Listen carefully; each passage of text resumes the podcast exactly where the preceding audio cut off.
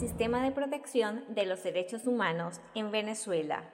Sistema universal donde está la Carta de la Organización de las Naciones Unidas y Declaración Universal de los Derechos Humanos.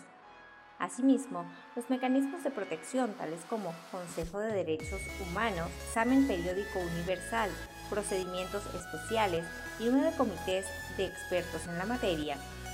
Sistema Interamericano nace de la voluntad de los Estados miembros de la OEA, contemplando el Pacto de San José como el instrumento más importante, creando así la Comisión y la Corte Interamericana de Derechos Humanos en la región y finalmente el sistema nacional que tiene su fundamento en la Constitución de la República, incluyendo la Defensoría del Pueblo y entes del poder público, a través de sus dependencias especializadas.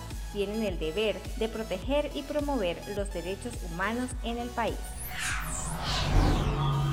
Tú también puedes ser un defensor. Documenta, denuncia y difunde.